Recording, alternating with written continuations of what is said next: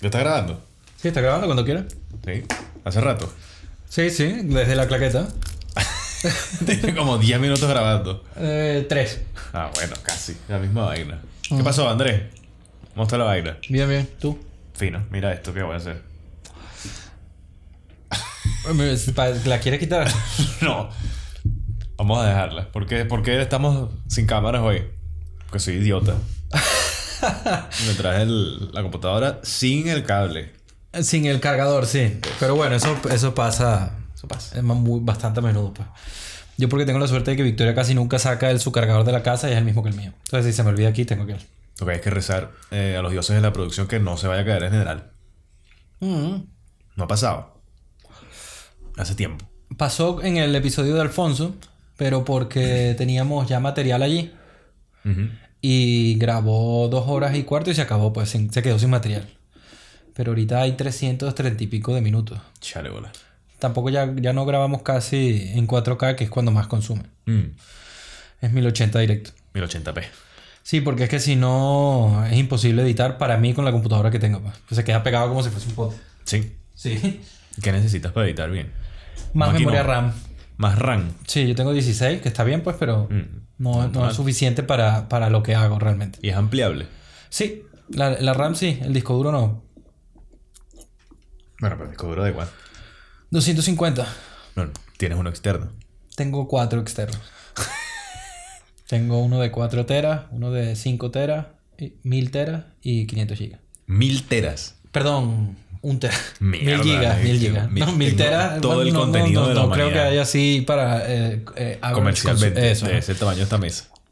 Sí, eso debe ser para gente que hace pelis buenas. Sí, seguramente. Coño, ¿cuánto pesa Una una, peli. peli? No sé, yo me imagino que la peli pesará menos que el proyecto. Claro. Entonces, pero bueno, pero es que proyecto. Imagínate cuánto puede pesar. Que sí, los Avengers. Infinito. No, sí, no tengo ni idea de pan. No, o sea, no, eh, creo que puede ser tal, pero no sé cuánto tal. Porque los que yo grabo con las camaritas estas son 4 gigas cada cámara. Por hora y media de grabación, más o menos. Yo me imagino que, no sé, de especular, Hollywood trabajará con clouds ya. Con dices, servidores donde no. suben la vaina. Diría que no. No lo sé. O sea, ahí, ¿cómo es que se llama el cargo? El cargo en el cine, aquí por lo menos se llama DIT, ¿no? Creo, DIT. Es una persona que está encargada solo de copiar material cada vez que le dan una tarjeta, copiarla dos o tres veces, guardarla, archivarla, tal. Tiene sentido, pues, porque es una de las cosas más importantes. Ok. O sea, imagínate que luego de hacer una peli, luego hace- ha, ha pasado, además, se le pierde material a la gente, no lo encuentra. Eso lo coño, con Verónica Dichi cuando estuvo por aquí. Ok. Sobre ese cargo, me parece. Al- por ejemplo, a, a Santi le pasó recientemente con una cosa que cuando fue a sacar la tarjeta, como que no se había terminado de exportar o algo mal hizo la, la computadora, la verga, la cámara. Y, y no sé, no era visible el material. Entonces tuvo que pagar como, no sé si fueron 50, 60 euros a alguien que desarrolló una clase de plugin solo para completar la vaina cuando a esa cámara le pasa eso. Mierda. Sí, o sea, debe ser, debe ser lleno de movidas. Programáticamente creo que no es tan complicado. No, pero como son tantas cámaras No, y no, tanta no, vaina. olvídalo. O sea, el programita ese, digo yo. Ah, ni idea, no lo sé, yo no sé nada de eso. Pero mierda. Ya, ya. Esto es desvariando, por cierto. Creo que no lo dijimos en ningún momento. El podcast donde la gente habla. Estamos en el último episodio, baby. ¿Sí o no? Bueno, el último episodio por lo menos de la temporada. Vamos a grabar en dos semanas con este carajo. Claro, pero nos, lo podemos sacar para estar. Si quieres hacer una temporada más larga, yo no tengo problema. A mí me da igual. hacer esa. Para que este marico tenga su, su buena. Sí, está bien. ¿Cómo se llama? Hugo Y un poco como de qué, qué hace. es ingeniero. Ok. Y tiene ahora... Estaba haciendo un proyecto personal de... De otros temas. Ya nos irá contando él cuando se llegue. Pero Tenía una cosita interesante. Pero, o sea, ¿qué tipo de cosas hace? ¿Pinta, eh, ilustra, tatúa? O... No, nada de eso. Un tipo, un tipo serio. No como nosotros. Pero entonces los proyectos personales que son. Eh, estaba haciendo una vaina involucrada con el ciclismo y como que la lucha contra... O, o sea, estaba como en un tema de un libro sobre cómo tratar con la mortalidad infantil. Mortalidad infantil. Sí. Bueno. Ok. Pero no me, ¿Qué edad o sea, no me echó el cuento completo. O sea, me, más o menos me contó, pero no, no me echó el cuento completo. Y sé que el año pasado hizo como un reto en bicicleta bastante fuerte. Relacionado también con el mismo tema. Ok. Y después él sí que editó y montó todo un, como un mini documental en YouTube sobre, sobre la experiencia que tuvo y está bastante bien montado. ¿Pero tenía algo que ver con la mortalidad infantil? No. Creo que era así. Ah, o sea que es O sea, una, eso recaudando, recurrente. fondos, recaudando fondos para una causa relacionada con eso. Ok. Sí, bueno, hay gente que hace eso. Tendrá nuestra edad, creo. Más o menos. Mm. El hermano de Padu esta, este año se fue de aquí a, a Sí, Berlín. en bici. Sí. dos meses y pico, algo así.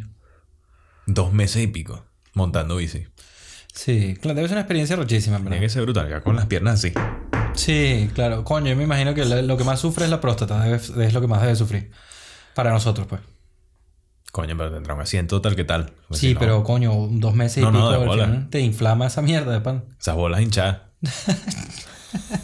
Ya sabes, Sebastián, lo sentimos si tuviste las bolas hinchadas en algún momento. Era bici y bolsa de hielo, de una. Sí, Padu ya me dijo que sí se viene, Padu, Padu Andrés. Pado tiene. Pero lo que, me, lo que me dijo fue que no, él no quiere hacer el live. Ah, bueno. Él quiere llegar a grabar y no hacer live, porque no quiere hacer nunca un live. en su vida. Ahora que engatusarlo. Sí, o sea, será relativamente fácil, pues, pero no sé si se quede ahí. Bueno, si necesitas que no salga en el live, tienes que comentar en este video no, Pado.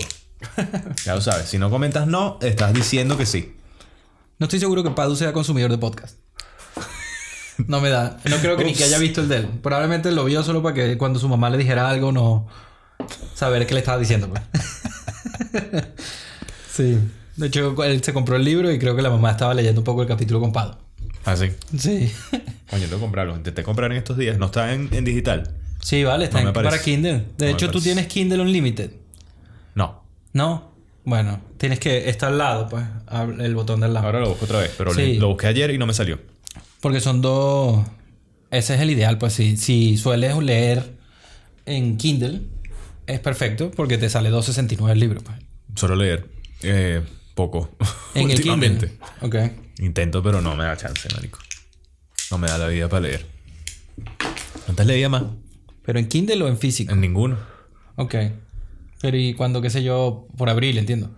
Bueno, la rutina en general. Abrir parte de ella. Normalmente el tiempo que le dedicarías a leer, ahora lo dedicas a ilustrar. Posiblemente, sí. Ya, claro. Es preferible, pues. No, y como me estoy yendo en bici, también leía que sí, en el autobús y eso. Cuando me voy todavía en búsqueda en un día que lluvia, que no sé qué, pues leo un poco. Como ahora estoy yéndome en bici, pues no.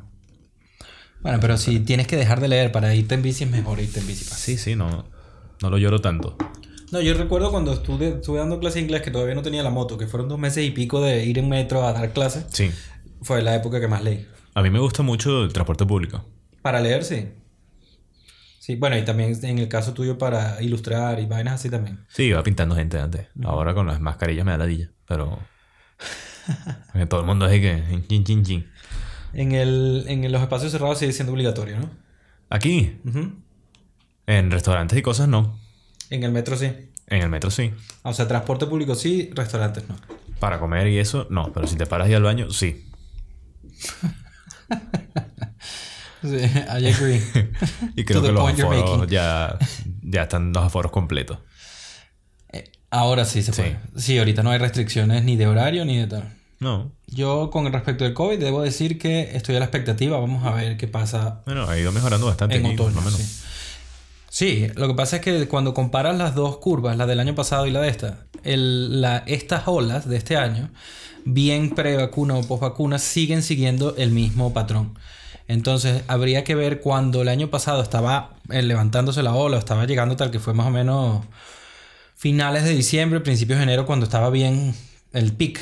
Entonces, habría que ver si finales de noviembre, principios de diciembre, eh, evaluar un poco para ver qué puede pasar. A ver qué pasa.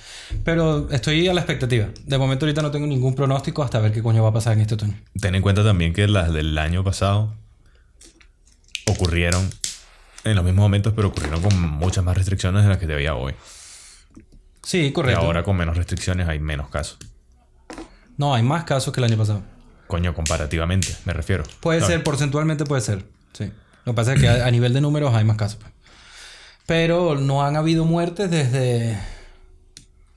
Desde julio, desde julio del año pasado no hay muertes heavy, heavy metal como las primeras de la pandemia.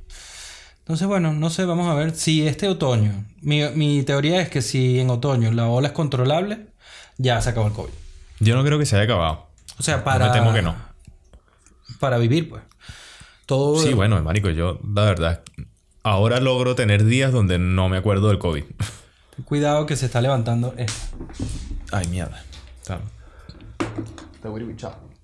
Está muy bichado para allá o para acá. Pues no sé. Pensé que era porque estaba apoyado, pero no. Me quito y, y está igual. Ay. Debe ser esto entonces. Debe ser que lo que se cayó fue esto.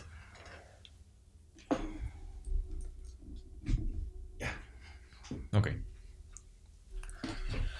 Que eso, o sea, ya se logra tener un nivel de vida un poco más ameno. Sí, ahora sí, pues en- por lo menos en Europa.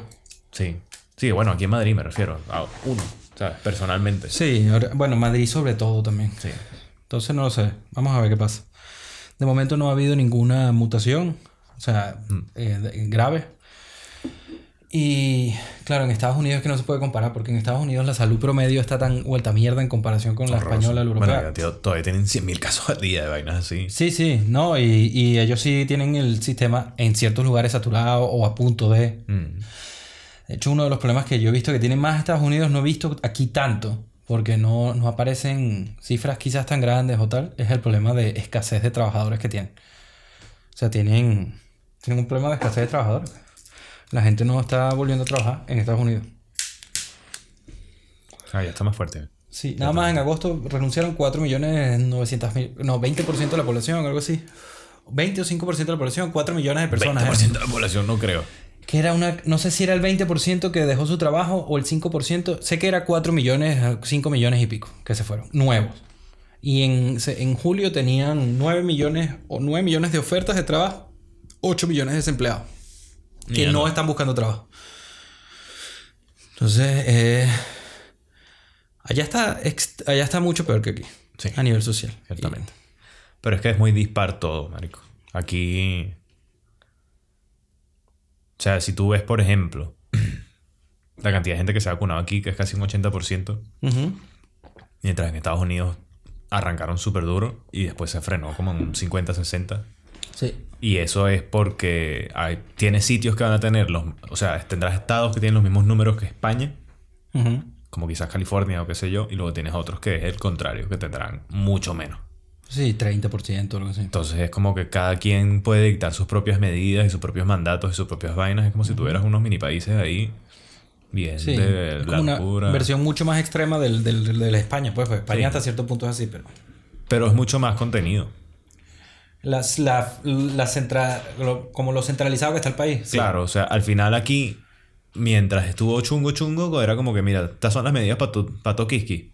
Sí. Y después como que Sanidad dijo, con la condición que hay, pues cada quien puede hacer lo que le parezca. O sea, Claro, cada con- comunidad autónoma puede hacer lo que considere. Sí. Mientras en Estados Unidos es como que... "Mm, mm, voy a hacer lo que me salga El de los problema en cojones". Estados Unidos, sobre todo ahorita, es el tema del mandate. Sí. Eso está... Porque no es que es nada más social, sino que hay estados donde están diciendo, no, fuck. ¿Qué es lo que pasaría aquí, pues? O sea, si de repente aquí Sánchez dice, mira, tiene que ser obligatoria la vacuna, si no hubiese ido también los números, en Madrid hubiesen dicho que no. Porque de hecho ya lo dijo, ella dijo que, que no. Díaz Ayuso. Porque hubo un momento donde alguien, no sé si del, del gobierno central o de alguna... ¿Cómo se llama? ¿Cómo se llama? ¿Qué? De alguna comunidad dijo que lo iba a imponer y entonces alguien o alguna noticia dijo como que bueno, en Madrid se lo están pensando. y salió la gente de Vox diciendo, coño, yo espero que esta no sea verdad. Y Ayuso, no, no es verdad. Ah, creo que fue... Tranquilo, Milín. Creo que fue el del PP de Galicia, Feijó. Mm. Él dijo, no sé si incluso lo llevó a cabo o no, pero sé que él dijo que iba a tal. Lo que pasa es que, bueno, aquí por suerte el tribunal está en contra de De vacuna obligatoria. el, el nacional. Es que no hace falta. Aquí no. No hace falta, es que todo el mundo se ha acordado. No, no. Aquí ya estamos. No, no sé si al, eh, no sé si al 80. Sé que el 81, 82 estaba Entre- Portugal. Entre 75 y 80 tienen las dos dosis. Sí, 75 puede ser que son dos dosis y 79 o algo así, 80 dos dosis. Y eso es contando Perdón, los, los menores de edad, ¿sabes? Sí. Y hay Pues una, pol- una parte de la población que todavía no se puede vacunar. O sea, eh, del ah, que es muy joven. Sí, o sea, lo, lo que es menor de 12 años todavía aquí no se puede vacunar.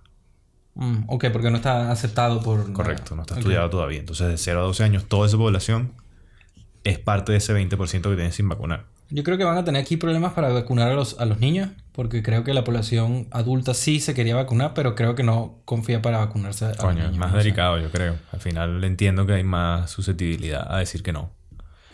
Yo, o sea, obviamente si yo tuviera un hijo en este momento yo no lo vacunaría, pero no sé hasta qué punto... O sea, Habrá que ver con, con las cosas, o sea, lo que tú estás diciendo, habrá que ver qué pasa en los próximos meses.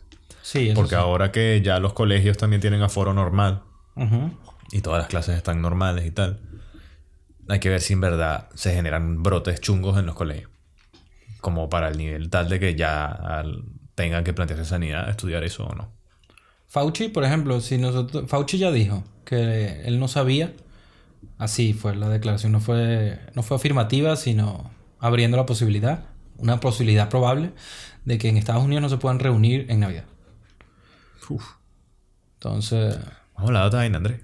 Estamos hablando mucho COVID, ¿no? sí, pero bueno, a pesar de que estamos hablando de COVID y de la vacuna, estamos hablando muy bien ahorita. Entonces, por Sí, suerte, sí, sí. eso se agradece. Está bien, está bien. No hemos peleado. No, eso se- eso está súper bien. Pero por lo mismo, vamos a salirnos de ese agujero. Está bien, sí. Yo lo solo aconsejaría a lo que siempre aconsejo, ¿no? De que prepárense mentalmente para lo peor y esperen lo mejor. Porque así si de repente en verdad en, en diciembre volvemos a algo, pues coño, no te vienes abajo, que me parece que es importante en estos momentos. Sí, a ver. O sea, lo que yo te digo de que la vida se hace un poco más normal, sí, pero hay que estar siempre atento de que en cualquier momento la vaina puede cambiar y ¿Sabes qué sí me parece raro? aceptarlo. Mi, a, a mi abuela, Maye, le dio COVID hace tres semanas. Y se fue para Valencia porque se estaba desmayando. O sea, le, dio, le tuvo reacción a la vacuna y luego eh, le dio COVID. O sea, No joda. Sí, sí, fue una mala leche porque la vacuna la desmayaba y entonces se, se partió la cabeza dos veces, o sea, tal. Luego le dio COVID, etcétera. Se levantaba por las noches, haciendo esa- se fue pa- mi tío eh, Mario, que es como su hijo, el- uno de los del mejor hijo, pues sabes, El que, dedicado. que también es el favorito, pues. Entonces hay como una retroalimentación ahí. Los dos se ponen a hacer, qué sé yo, eh, ¿cómo se llama? Chicharrón de cerdo y comen los dos, o sea, Mierda. sabes, comparten el, sal- el salvajismo Bien, se llanero. ¿Cómo? Se acompañan. Sí, sí, se acompañan y además eh, Mario es súper de pinga, es uno de esos, una de esas personas que siempre irradia buen rollo y positividad, eh, pos- ser positivo, en- especialmente en Venezuela con COVID, sin plata, etcétera. Mierda. Claro. ¿Y Entonces, estaba eh, vacunada? ella está vacunada, él está vacunado, todos, en- todos en- allá están vacunados. Ok. Era la segunda dosis, la de Maye, la que la jodió. Vale, vale, vale. Eso. Entonces luego buscó a Maye, se la llevó para Valencia y le da COVID a él. Y entonces, lo que, pas- lo que le pasó a ellos dos, yo no lo he escuchado en ningún lado, mainstream, no he, no he- no he sido una información recurrente, ¿no? Marico, eh, están teniendo, han tenido, ya Maye no, como ataques eh, psicóticos Mierda. de arrechera. Yo no sé por qué se están arrechando. Porque yo, yo he escuchado la de COVID fog, la niebla El mental, fog, sí. la no logro cuadrar bien las ideas, no sé dónde estoy, o sea, esta confusión. Y luego me puse a investigar porque dije, coño, qué raro. Le digo a mi mamá, yo no he escuchado eso por ningún lado. Le digo, Marco, ¿tú has escuchado esa vaina? Porque No, no. tampoco.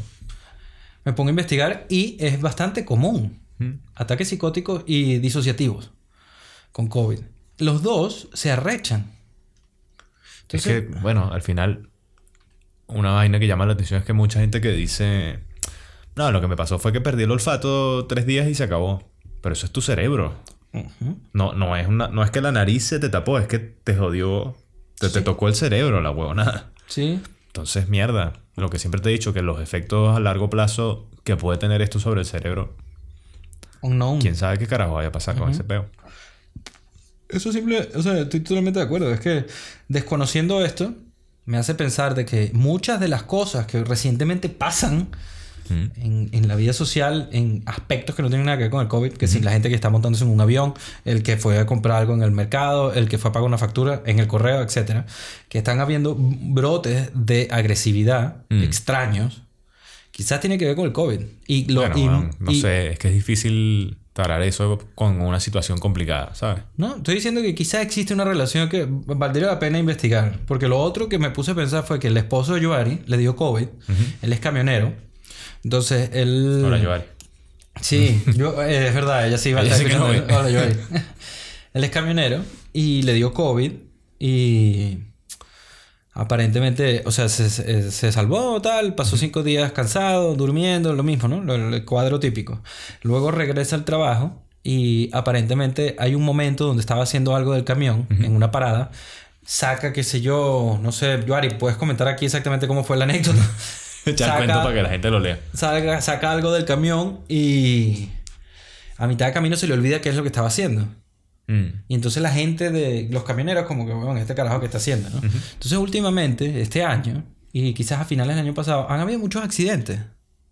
Que también tienen que ver con que se paró la cadena de distribución, que la gente perdió un poco el ritmo. Está bien, ponte que hay un porcentaje que va por ahí, ponte que sea bastante grande. Igualito puede haber un 5% de todas las personas que le dio el COVID fog que volvieron a trabajar y como no saben qué coño están haciendo, están liándola. También, seguro. Sí, coño. Es, mucho, es que son muchos factores, marico. Sí, pero La enfermedad, el encierro, el, Sí. el distanciamiento, las medidas. Sí, PTSD. ¿Cómo, ¿Cómo puntualizas qué de todo eso, el estrés que te genera el todo eso? ¿Cómo sabes exactamente cuál es la... No, no sé. Lo único que, Mm. lo, lo único que traería al- a la conversación es que me parece extraño que no haya nadie en los mainstream serios. O sea, cuando digo mainstream, bien de izquierda a derecha, que si Fox News o CNN, pues da igual. Que estén hablando de esto. Que estén hablando de que existe una posibilidad de que, coño, de que hay muchas personas infectadas que, tienen, que están teniendo algo en la cabeza, pues. Bueno, sí se ha hablado de, de efectos en el cerebro y efectos en el comportamiento y vaina, pero eso que dices tú puntualmente sí que es verdad que no, no he visto casi que nada. O nada, por decirte. Yo no había visto ni uno. Mm. Ah, y cuando lo buscas, sí, te sí, sí aparecen. Que si ataque psicótico COVID. Y entonces vas a decir, coño, una, uno, la mayoría decía como que no sabemos, no sabemos qué está haciendo el COVID en el cerebro. Se parecía ser como la idea global de, de la, de la vaina. Esto pudiese ser fácilmente el principio de la película Zombie. El 2020. Sí, sí. Y en cinco años la variante Mu te vuelve zombie y te vuelves agresivo y es 28 días después. Puede ser. Puede Imagina, ser. marico, que esto sea el inicio del apocalipsis zombie, Andrés. Tienes un hacha, ¿no? Tengo un Tomahawk y un, y un cuchillo tipo Rambo. Que son los que me llevo para campañas. Muy bien. Y los tengo en el sótano de la casa para que no sean accesibles, porque cuando yo estudié Derecho, uno de la- una de las cosas que estudias es cuando alguien dormido mata a alguien. Mierda. Dormido. Sí. O sea, que no está, no Sí, sí, es imputable porque no está consciente. Entonces, en la, en la gente, entre la doctrina, que es como la gente que, se llama así pues en derecho, la doctrina es, son los autores de derecho, que se encargan de examinar conceptos jurídicos y postulan cosas y a la gente le gusta y a veces usan esa doctrina para ir a un juicio y defenderlo con la doctrina. Entonces, la- al final llegan al punto donde eh, todos acordaban, porque no, se, no es una cosa, coño, es difícil saber cuándo alguien está despierto o cuándo está dormido.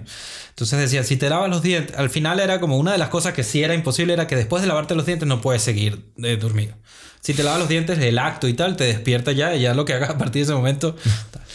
y había un caso de un chamo, que no sé si era en Venezuela o algo, que dormido se levantó y, y, en el sueño vio a como dos malandros eh, a como asfixiando a sus padres. Entonces le agarra la escopeta para salvar a los padres y lo que le hizo fue disparar, a los mató a los padres. Entonces estaba dormido y como estaba dormido no puede ir preso. pues. ¿Y cómo sabes? Es que es eso, ¿cómo sabes si estaba dormido? No me recuerdo con tanto detalle exactamente cómo resolvieron ese caso, porque coño, estaba estudiando Derecho. Pero eso me quedó marcadísimo a mí. Entonces, como yo a veces hablo dormido, como a veces me levanto dormido, Dijiste, yo no voy a tener armas en la casa. cerca, por si acaso. Por si Me estoy durmiendo y estoy confundido, mejor que no tenga nada. Hay un comediante americano que se llama Mike Birbiglia Ok. que sufría de, de sonambulismo fuerte. Entonces le empezó a pasar que si se podía despertar en la noche, se metía en la ducha y ponía el agua hirviendo. Y Para se él. quemaba, sí. Verga. Y le daba miedo eso que tú planteas, entonces el carajo dormía en un sleeping bag con guantes puestos con las manos dentro del sleeping bag para que no pudiera salirse de la vaina. O sea, como que medio. O sea, era como que amarrado. dos sleeping bag, creo que era la vaina, como como que guantes, sleeping bag y después le- alguien más le cerraba otro sleeping bag encima. Sí. Para que no pudiera levantarse. Porque el carajo una vez saltó de una ventana de un hotel. Verga. Estaba Bueno, de gira y estaba durmiendo en un hotel y una se despertó y dijo, que tengo un peligro, que se está quemando la vaina y saltó por una ventana como que dos pisos. Qué horrible. Y casi se matan esa vaina. Bueno, claro, sí, se lanzó dormido, literalmente. Coño, ¿qué harías tú de si te pasa eso? No sé, alguna vez me he despertado. O sea, me ha pasado pocas Una vez me acuerdo que vivía, cuando vivía en, en Alto. Bravo, allá en Caracas, me desperté un día en la mañana. Qué bolas que ahí vivía la mamá de tu tico, ¿no? Toda la vida. Sí, En el último piso. sí, no Sí, me acuerdo. yo no sabía. Me desperté y estaba en el salón, en el sofá, sin ningún tipo de recuerdo de haberme aparecido ahí. Sí, y sí. el otro día me pasó algo en la casa también similar que fue como que mierda. No me acuerdo qué era. Pero es raro. Pero eso te suele pasar a, a caminar. No, no, no. Eso que te digo, dos veces me han pasado cosas así como eso. Qué raro. Ahí cuando, o sea, cuando si nos pasan cosas así, podemos pensar en piso 13. Piso 13. Sí. La Matrix. Sí. El otro día, ¿quién fue? Michael Burry, el de The Big Short, ¿sabes? El que, el que ganó plata cuando se cayó la economía. Dijo, ¿cómo fue que dijo? Qué ladilla. Tengo el Twitter ahí. Dijo como que está, está de pinga que, que vivimos en la Matrix, pero me gusta más esta y era algo así como piso 13. Pero estoy buscándolo ahorita. Porque ese carajo eh, abre la cuenta, la cierra, abre la cuenta, la cierra, abre la cuenta, la cierra, abre la cuenta, la cierra. Es un... Bastante intenso ese tipo. Piso 13, para los que no se recuerdan o que no la conocen, es una película del 90 y varios. En el cual el personaje principal está estudiando un asesinato No lo encuentro. y era de un científico que trabajaba en, en un laboratorio que estaba haciendo una simulación hiperrealista de la humanidad. Como el betaverso aquí, ahora, ¿qué quieren hacer? Eso. Y la investigación le... Bueno, o sea, spoilers, pero una película burda de vida, si no la han visto, lo siento. La investigación se da cuenta de que no iba tanto sobre la persona asesinada, sino sobre su propia realidad. Y termina dándose cuenta de que él mismo estaba dentro de una simulación. Y que del asesino... Como era una vez así como que el asesino... El asesino era él mismo, El asesino el, era original. la persona que le usaba su avatar, que era él, mataba gente a través de sí mismo. Sí.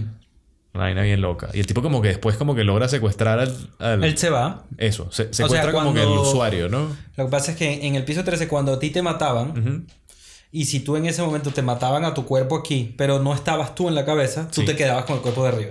Eso, del nivel de arriba. Eso es. Entonces, a él, la, yo creo que su esposa, la rubia, lo mata sabiendo que es su esposo de verdad, el de la realidad paralela. Ok. Porque ella se enamoró de, de- Del personaje. Del personaje que aparentemente estaba basado en su esposo de verdad, solo que en otra época. A nivel de, a nivel de físico y a nivel de carácter. pues. Mm. Esa película está súper fina. Y esa y la otra. Que tenemos un The La 90s. otra. Tenemos, sí, es que en Bad Taste tenemos un episodio que es The 90s Alternative. Y es piso 13, Dark City. Dark City. Y The City of Lost Children. ¿Cuál es que es esa? Esa no la hemos visto, ninguno de los dos. Pero vimos la carátula y dijimos, coño, estas las dos las queremos ver. Entonces, es un tipo que aparentemente le roba los sueños a los niños. Tiene, tiene la carátula, tiene una pinta de delicatessen, Amélie, ¿sabes? Como esa estética. Pero no sé si es francesa, creo que no. Mierda, me suena, pero no me acuerdo de la peli. Ah, no, a mí también me suena, pero... ¿No será de Tipo como con un... Terry Gilliam, una vaina así? Puede ser. Te la busco. Porque seguro con la carátula vas a decir... eh, Pero bueno, Dark City también es brutal. Sí. Y también es un tema similar en el cual el personaje principal se da cuenta que la realidad que habita no es lo que parece. Y eso tiene una pinta de Terry Gilliam, sí, sí. el City of Lost Children. Busca quién es el director, por Sí. Y, y se da cuenta Oh, que... Jean-Pierre Jaunet Ah. y Marc Caro. Algún franchute. Sí, claro que tiene... Claro que sí es de... Muy, de- muy, muy cara francesa. Sí, claro. Ya yo decía, coño, se me parece mucho Delicatessen y es los mismos directores. Pues eso, em, se da cuenta que su ciudad donde él vive, que siempre es de noche, por cierto, bueno, se llama Dark City, era en realidad como que un experimento social que estaban haciendo unos, unos extraterrestres que se habían secuestrado una ciudad entera. Algo así, sí. Y, lo- y como que dormían a la gente en la noche, se acababa como que esa simulación y después como que movían a la gente. Y, que, y ahora eres millonario. O sea, movían a la gente eh, su, su identidad, la movían a otro cuerpo. Y físicamente los movían también a veces. No, lo que te quitaban la cabeza y se la inyectaban a otro cuerpo. ¿Era Él así? se levanta, el, el personaje se levanta cuando en uno de esos momentos y se da cuenta de lo que está pasando, pues. Ok. Porque a él como que lo metieron en el cuerpo o en, en- de un asesino. Vale. Y era como que tenía poderes el tipo, ¿no? Y nada. Tenía como Puede ser, no me recuerdo tanto, la voy a ver pronto, te como digo. Ah, puede ser, es cierto. Y, c- ¿Cómo es que se llama? Sutherland. Eh, Kiefer Sutherland era, el- es el malo, que es como el científico loco. Sí. Hay un detective como muy noir, mm, ¿sabes? Tipo Sí. Chinatown o algo así, pero más oscuro, en, como adaptado un poco a, esa- a ese escenario falso, pues. Sí. Ciencia ficción. esa pelea era bien fina. En verdad era bien rara, Sí. pero era muy rara. Muy, muy rara. Y Ah. estéticamente bastante interesante. Una de esas dos compitió, o sea, salió como paralelo con Matrix y entonces creo que por eso murió en, en el sinfín del mar de, de Es que fue un año para el cine potente, ¿eh? Para- sí, claro. o sea, a mí eh, Dark City me gusta más que Piso 13 quizás porque es un poco más dark. Tiene como un No es el mismo rollo... tipo, ¿no? ¿Cómo? No es el mismo personaje, ¿no? El mismo No. actor, perdón. No, no. Se parecen. Es que las recordamos como en la misma época. A mí me pasa lo mismo. Las tengo como juntas. Juraría que es el mismo actor. No, yo creo que no, pero, pero, creo que no. pero bueno. The City of Lost Children. Y bueno, para las personas que vean este episodio, Luis Fernando le estará probablemente el día 29 en un live de Bad Taste hablando de películas de terror, de género de terror, slasher, haciendo Yeah. un poco homenaje al Halloween, pues ya. A los Halloween. Sí, claro. Eso será live por aquí también en YouTube. Eso de Dark City a mí me recuerda a... Porque yo a veces... O sea, eh, porque me gusta jugar con la idea simplemente. Cuando yo veo el especial de Dave Chappelle, cuando él habla de los Space Jews, Space Juice. eso está fino. O sea, está fina la idea. Entonces la comparo con, con lo de Dark City. Terrible. Claro, es que él- lo que él dice es como que, bueno, él empieza diciendo, weón, have you seen the UFOs? Como que tan active, ¿no? La, la vaina está activa. Yo eh, tengo la teoría de que son, es una raza, la raza humana que salió de aquí hace muchísimo tiempo, se fue para otro planeta, se volvió mierda al otro planeta y está regresando a la Tierra como para reclaim it, ¿no? Como para reclamar su trono. Entonces, los Space a mí es que Dave Chappelle, marico, me alegra. Lo vi antes de ayer, me alegró la madrugada. Que yo me cagué de la risa. Especial polémico de lo que sea, me cagué de la risa. Pero ya que estamos, o sea, el que te parece polémico, ¿no? Hay cosas que Coño. dirías, coño, too much. No, no sé si es too much, porque es lo que hablábamos hace rato, que el tipo habla con honestidad y consideramos ambos, entiendo que, que no habla de un lugar de odio, Correcto, sí. sino sencillamente está dando una opinión y quiere darse a entender que el- su comedia no busca destruir a nadie, Que es lo que muchos movimientos de cancelar a la gente sí que buscan. Sí. Que no digo que en muchos casos mm, no sea válido, pero él no intenta joder a nadie. No. Y se mete con todo. Es que se mete con todo el mundo. Y hay gente que no lo lleva tan bien. Correcto, sí. Hay grupos que no lo llevan tan bien. Entonces él intenta más o menos limpiar su imagen. Y yo creo que la ensucia más todavía. Sí, pero esta vez fue como, o sea, ¿qué, qué crees que fue? Porque él al final, cuando él dice, but you don't listen, al final, lo dice arrecho. Sí. Sí, sí, está enfadado claramente. Y está, o sea, from a place of- desde la frustración, puede ser. Desde Bueno, sí, coño. Es que él mismo dice que, que el, el grupo de transexuales siempre ha considerado que él está menospreciándoles y no sé qué, y que quiere destruirles, cuando más bien esos grupos son los que se han encargado de destruirle la vida a mucha gente, según lo que él dice. O sea, Claro, como- exacto, según lo que él dice. No vayan a, dice. a- a sacar esto de contexto No, no, y lo no. ponen en un clip ahí y ponen a Luis. Estamos hablando de lo que comenta él. Claro, exactamente. Sí, Y- sí, es que está bien. Y pues eso, pues entonces él les dice como que... Coño, pone un ejemplo, ¿no? línea. Además, hay un ejemplo concreto donde, donde, donde se ve eso que, le- que, que estás diciendo. Lo de The Baby. No, lo de la baby también, pero lo de, lo de su amiga. Lo de Kevin Hart y lo de la amiga Que se suicida. que se suicidó Por la presión. por, por Entre muchas otras entre cosas. muchas otras cosas pues él dice que posiblemente haya sido por la presión de, de que le defendió a él en redes sociales y, y le cayó encima el... Es su mismo colectivo. Sí. No sé, tiene, tiene puntos válidos. eh. O sea, hay un punto que me pareció fuerte, fue el de... El de que él dice que no considera que las mujeres trans sean mujeres, que las mujeres son mujeres. Biológicamente. O sea, pero es que no estoy seguro que lo dijo de esa forma tan drástica. que lo dijo así. Él dijo, todo el mundo, o sea, ha- hay un, un grupo que se llama como que TRF, que son los que consideran Ah, que, las TERF, sí. sí, que las... Es como una feminista tradicional anti no sé qué vaina del sí, colectivo. O sea, que consideran que las mujeres trans no son mujeres de verdad porque no viven la experiencia de la mujer. Entonces él dice que todo el mundo ha pasado por el por el canal de nacimiento de una mujer de verdad y que no considera que las mujeres trans por ese motivo puedan considerarse mujeres. O sea, el- Me parece un argumento fuerte. pero, pero está... Sí, lo que pasa es que se está refiriendo, creo yo, no sé, dime qué piensas, respecto a eh, la diferencia genital. Creo que se está refiriendo al sexo, no al género. Puede Creo que, creo que reconoce el género Luego como lo menciona, ambiguo. sí, pero, pero esa parte me pareció que era un poco como tajante. Después como que lo matizó, pero sí como que da un argumento fuerte ahí, muy cerrado, y después como que, pero, de esas que siempre hace, pues, however. Y después como que siguió planteando más o menos lo que tú dices. O sea, yo puedo encontrar cierta verdad en lo que él dice, pues. No, no digo que sí, no digo que sí o que no, pero Sí, hablo solamente de lo que él hablaba. sí. Él, no sé, a mí me parece que está bien. Me parece que está bien por lo menos conversarlo de esa forma y me parece bien la forma en la que Netflix ha llevado el asunto. También entiendo que está cuidando a su gallina de huevos de Sí, oro, bueno, pues, pero... Son más de 50 millones de dólares. Este tipo tenemos que defenderlo porque Claro. si no, la gente no lo va a ver. Pero Joe Rogan también lo defendió a Spotify al principio. No sé si lo ha seguido defendiendo. Sé que él le bajó dos también.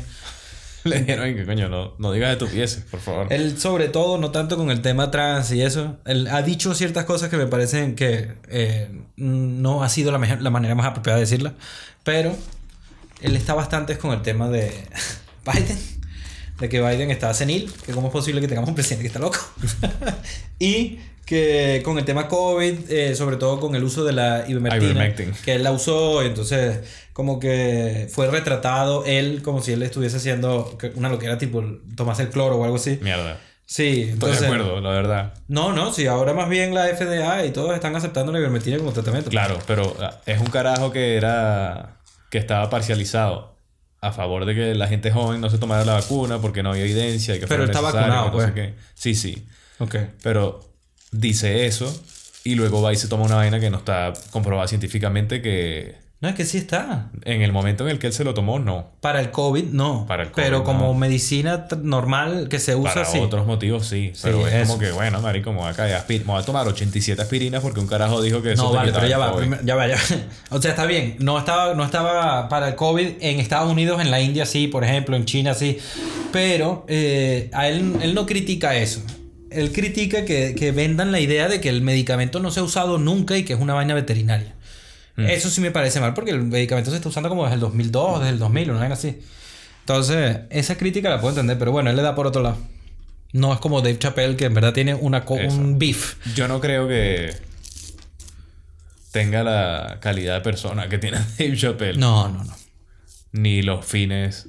Yo creo que de- Joe Rogan tiene más, más rabia en su sistema y, y no está buscando tanto conciliar. I agree. A mí una de las razones por las que él me gustó más originalmente era porque se veía conciliador. Se veía que no era partisano. Y eso fue una de las cosas que más me atrajo de él, pues. Pero lately, como things are- como todo, everything is going to the verga. Sí. Entonces, ¿sabes? Ha Se ha tomado vuelto una loco. postura un poco más parcial y no me gusta tanto. Se ha vuelto loco. No lo sigo, yo no lo veo ya. No, yo tampoco. Hubo un momento en el que lo veía, pero porque las conversaciones que tenía eran más interesantes cuando eran menos trascendentales. Sí. Ahora que vivimos en esta época, pues el carajo como que se mete en otros peos y ya...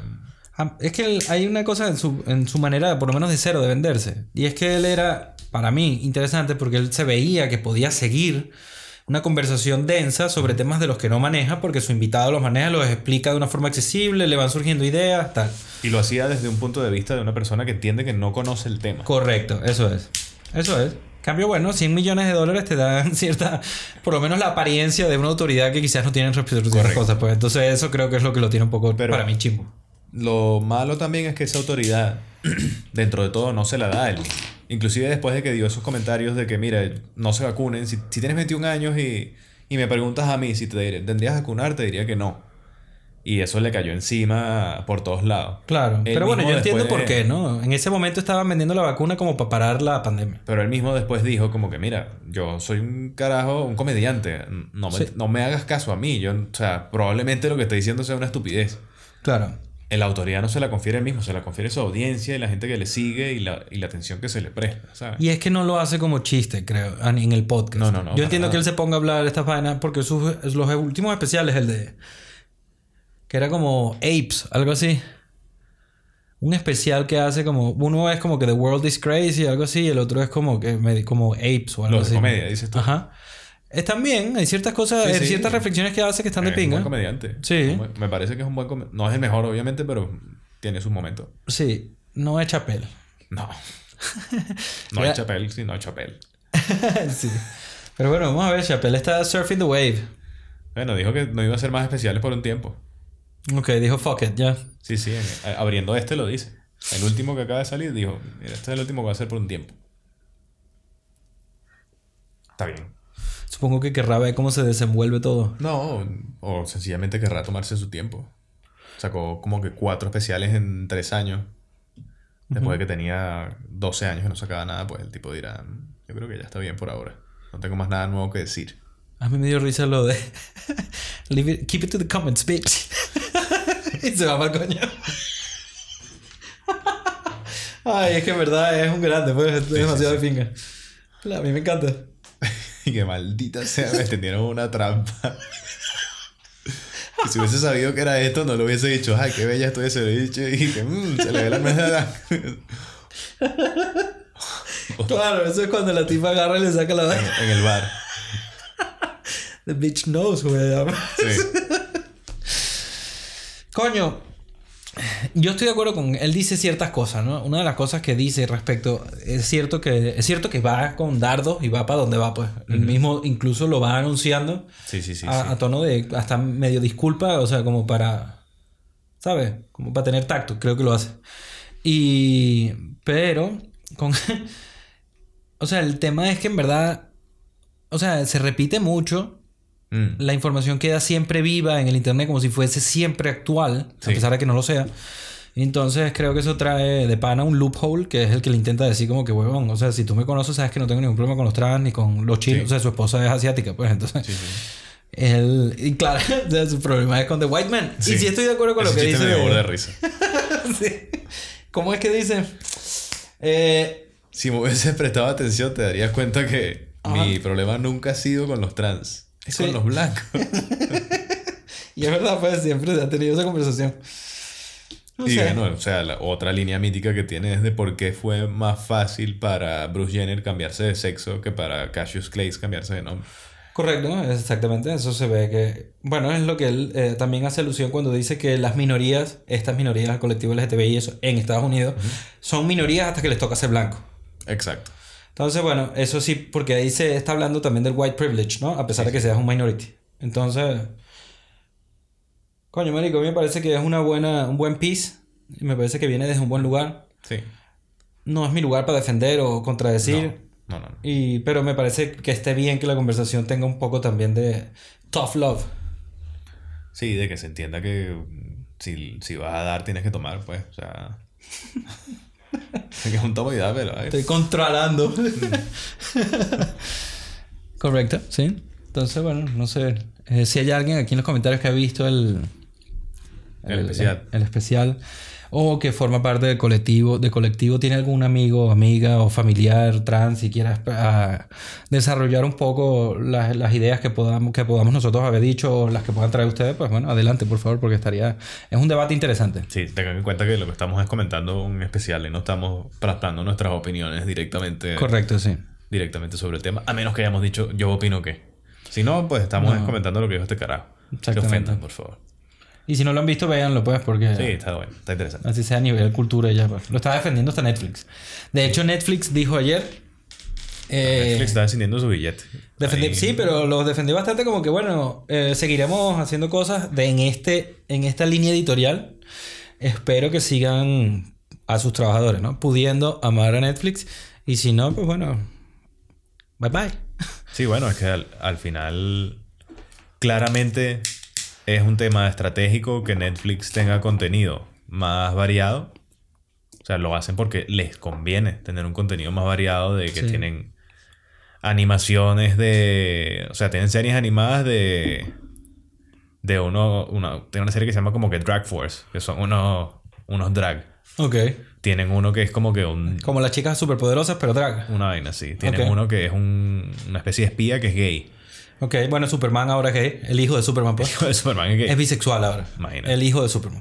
Y tienen muchas cantidades de contenido de series ya, que si queer eye y no sé qué, muchas cosas de gente homosexual y trans y no sé qué. Han abierto mucho ese abanico a su conveniencia.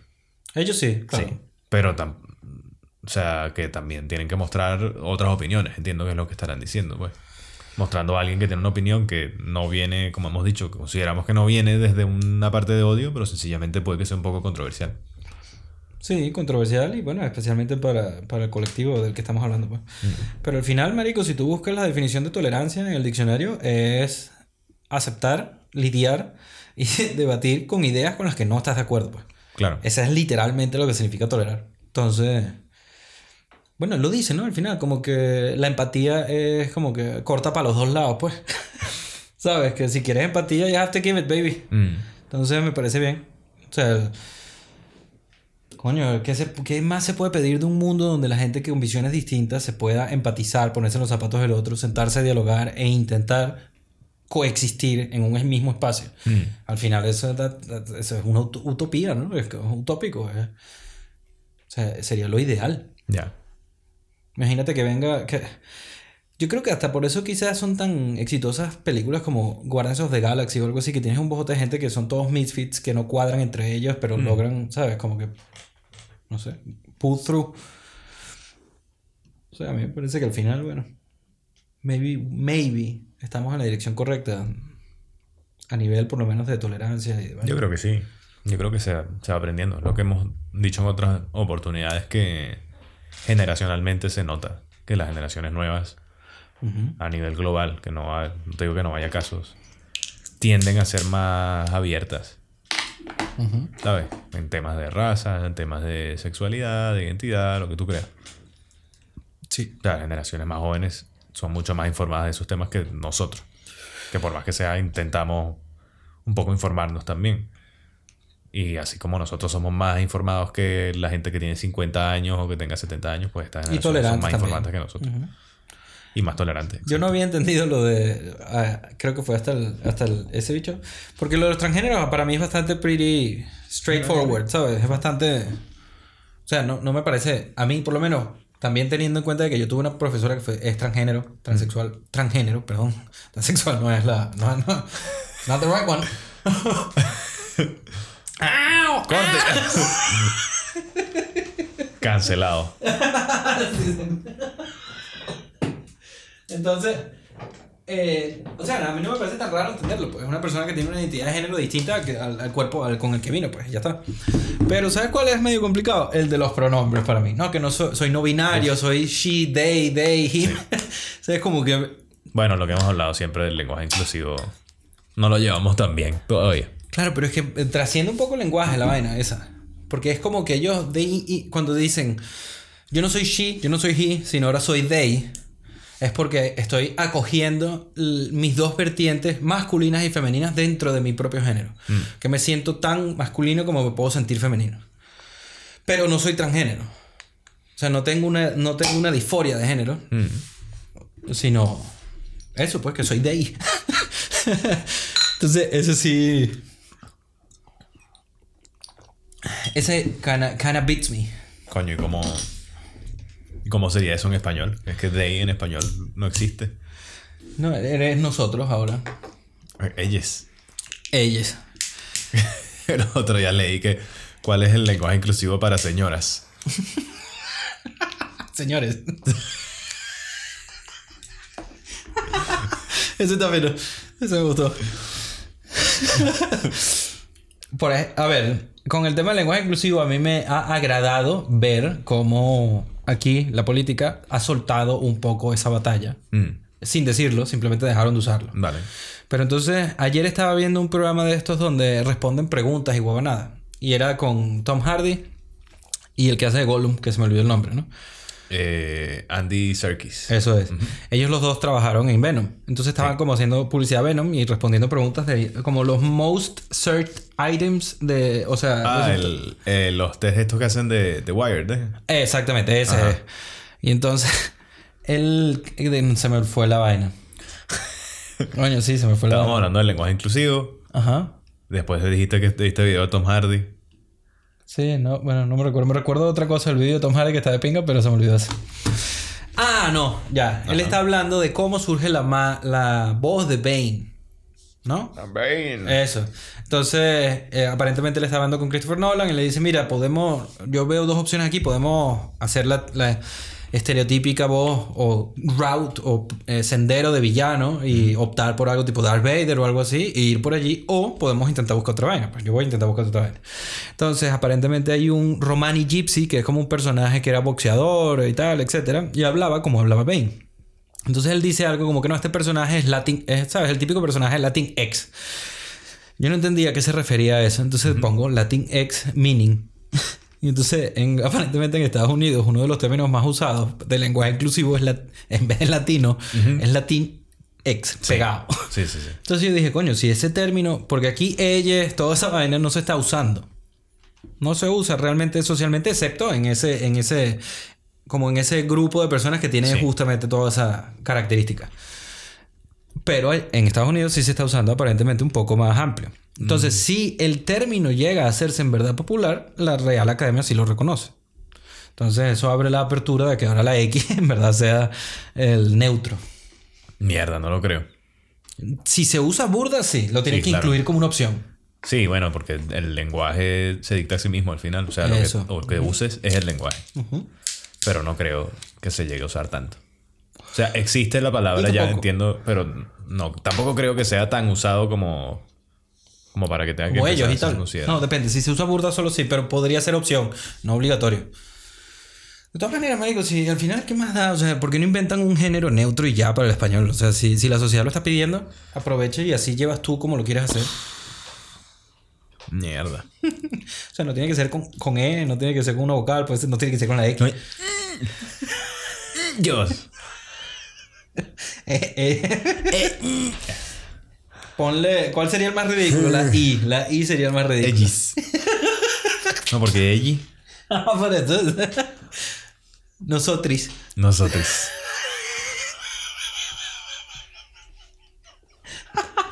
Les gusta la I.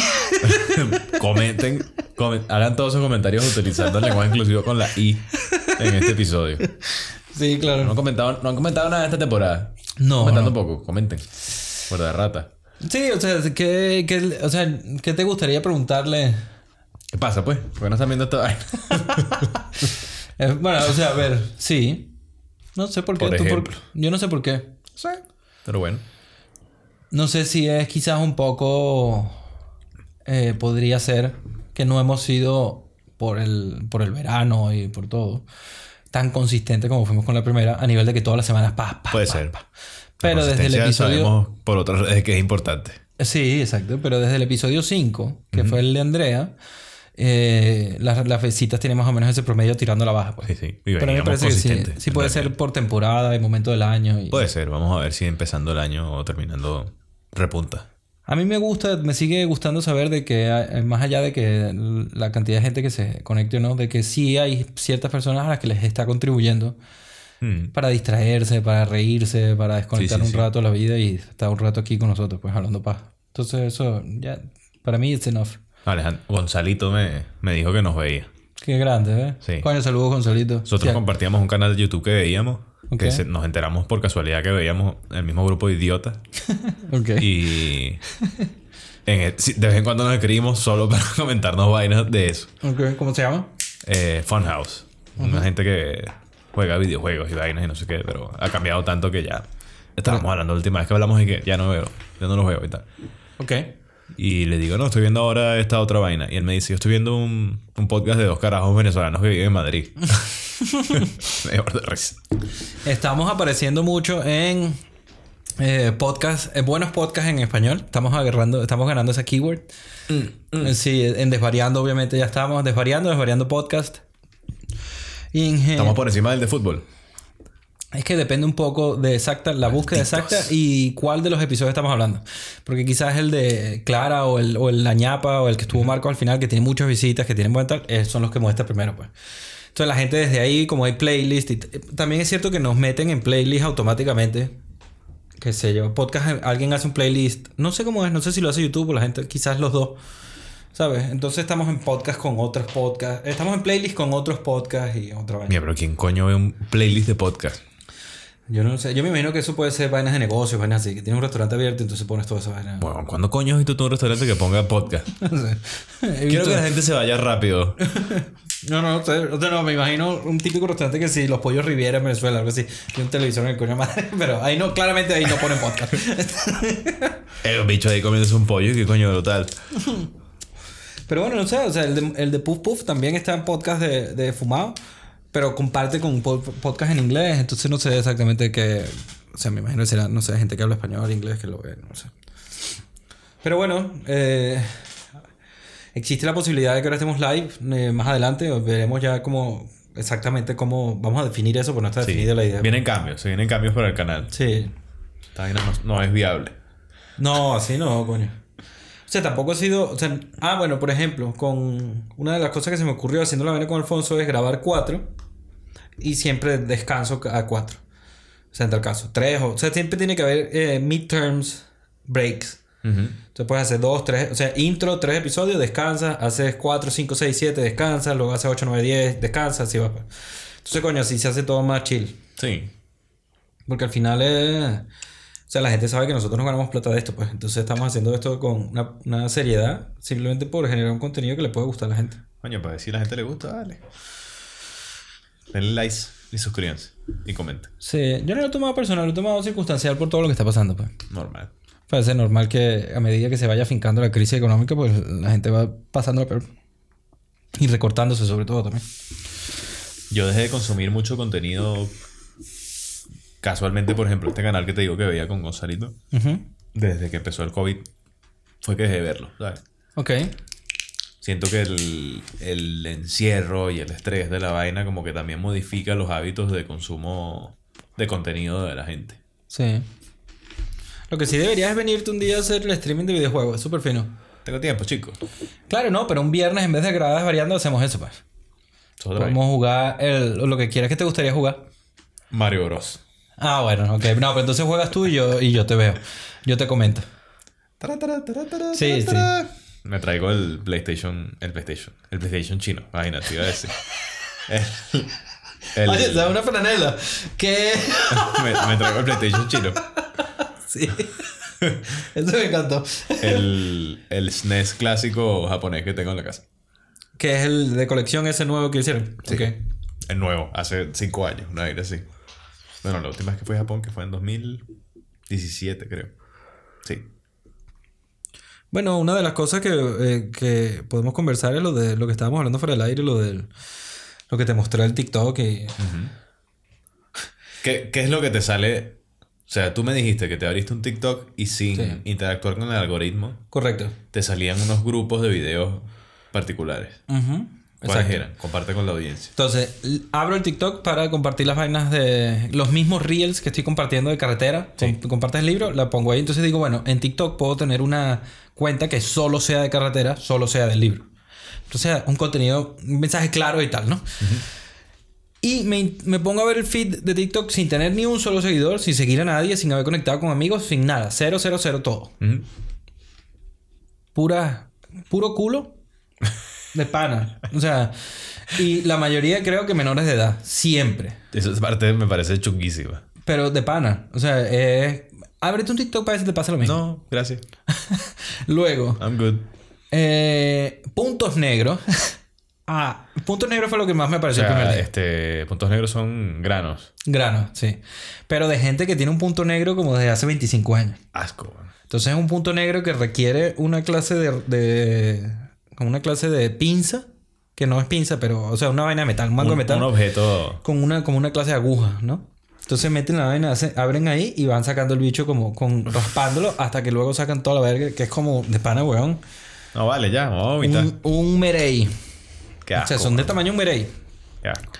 Y luego me empezaron a aparecer eh, vainas, eh, o sea, zarros y vainas de esas.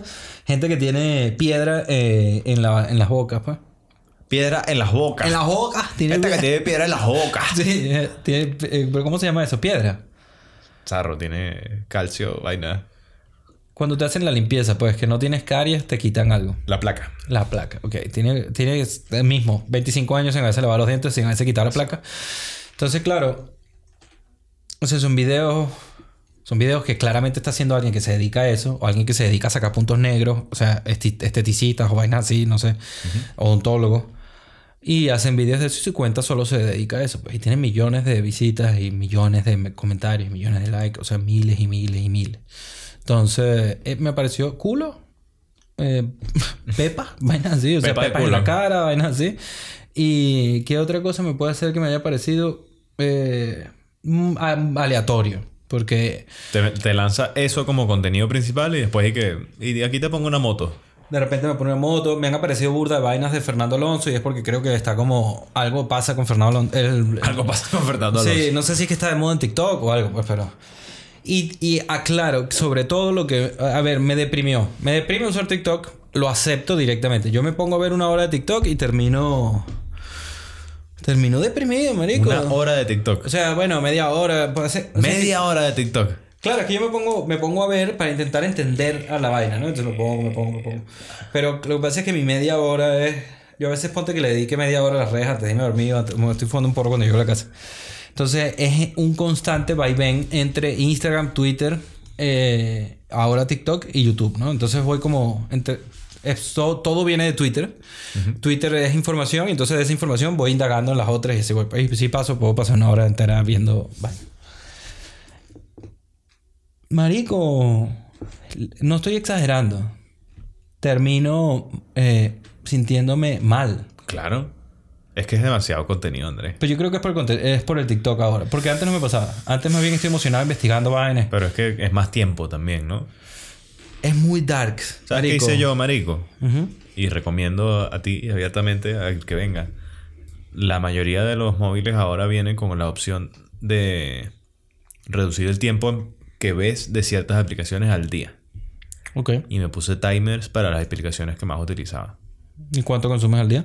Marico, me puse un timer que si de Pinterest y tal, que lo uso para referencias de vainas para pintar y Sí, que ujú. media hora. Eh, Facebook no le puse porque casi que no lo uso, pero me puse que si Twitter 40 minutos, Instagram 40 minutos. Ok. Marico, es lo mejor que he hecho. Yo voy a ver más o menos. O sea, no el timer porque no, no sé. Este probablemente lo tenga. Seguramente lo tiene. Seguramente tiene algo sim O sea, el, yo tengo un Android que lo- sí que lo tiene, se llama Digital Wellbeing o Bienestar Tecnológico, una vaina así. Ok. Seguramente el iPhone tiene algo similar. Pero es que mientras más te limites el tiempo que pases en redes, que sabes que te hacen mal, pues mejor. Fíjate que a mí me dice que tengo la pantalla encendida 11 horas y 50 minutos del día. Chale bola.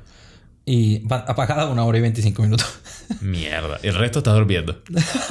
sí, es lo que dice. Pero no dice, o sea, por ejemplo, dice 37% me consume Instagram, 25% de la batería me la consume YouTube, 11% Google. Yo tengo un apartado, o sea, en, en Android hay un apartado específico que te pone directamente cuánto tiempo usaste Vamos a ver, puede ser en las aplicaciones aquí. ¿Cuánto tiempo usaste de cada aplicación? de cada aplicación.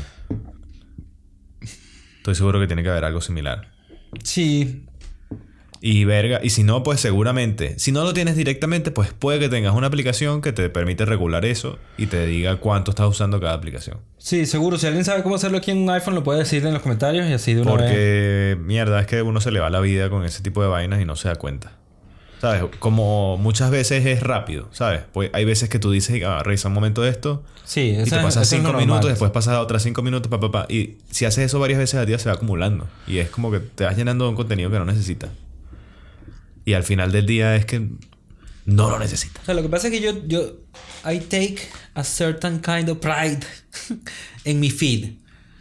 Pero eh, No, TikTok si te se lo llevó mal, por, se lo- si, TikTok si tú se mismo lo estás llevó por medio. que, que te hace sentir mal, ¿qué ganas? ¿Qué ganaste? No, TikTok es que, bueno, sí, me hace sentir mal, pero eso lo acabo de descubrir. Pues, o sea, ya veré, no veré TikTok y ya. Pues, Es que puede que sea TikTok, pero puede que sea que sencillamente estás sumándole horas al contenido que estás viendo y ya lo que venías desde antes te venía cargando. Es que lo otro es, es agradable. Lo otro para mí es agradable porque puedo pasar desde... En, yo en Twitter tengo normalmente lo que más recibo es información económica y, y política del- de lo que está pasando y tal. Pero hay, eh, tengo un, como una parte del Twitter donde es como cosas interesantes, pues. O sea, cuentas que te ponen cosas extrañas que están pasando, cosas interesantes, nuevos estudios, vainas así. Entonces, normalmente salgo, salgo de allá y me meto en YouTube a buscar algo con más información de eso.